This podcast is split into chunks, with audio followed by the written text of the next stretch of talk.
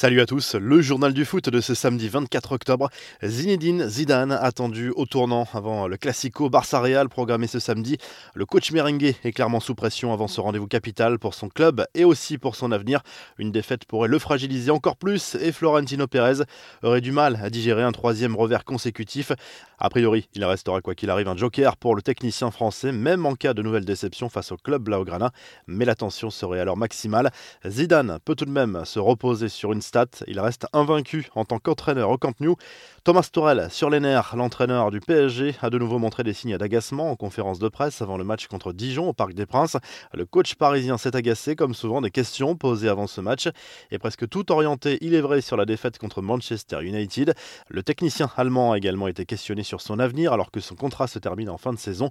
Oui, la situation est claire, j'ai un contrat, cela ne change rien pour mon travail. Il y a des incertitudes dans le monde avec ce virus, je fais mon travail du mieux possible a confié l'entraîneur parisien.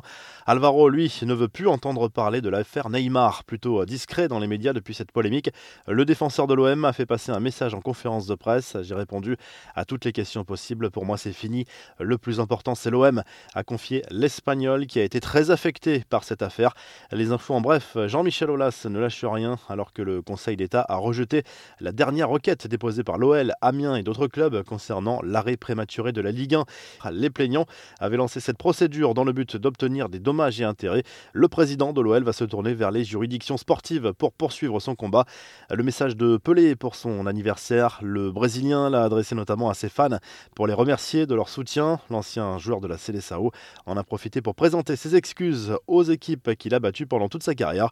Le festival de l'équipe de France féminine, les Bleus se sont baladés vendredi soir contre la Macédoine du Nord dans le cadre des éliminatoires de l'Euro 2022. Victoire 11-0 avec notamment un quadruple de d'Eugénie Le Sommer.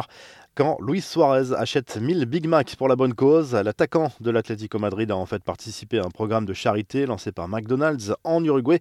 L'argent récolté permettra d'aider des familles d'enfants hospitalisés et des femmes enceintes. Les célèbres hamburgers de la marque ont quant à eux été distribués à des enfants défavorisés en Uruguay. Antoine Griezmann continue d'investir dans l'une de ses passions, les courses de chevaux.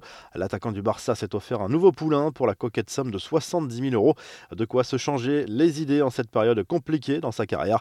Enfin, voici le nouveau tatouage XXL de Pierre-Emerick Aubameyang. L'attaquant d'Arsenal a voulu rendre hommage à son continent d'origine. Afrique a tué mon inspiration, mon identité, ma famille, ma maison, a écrit l'ancien Stéphanois, accompagné d'un message de paix.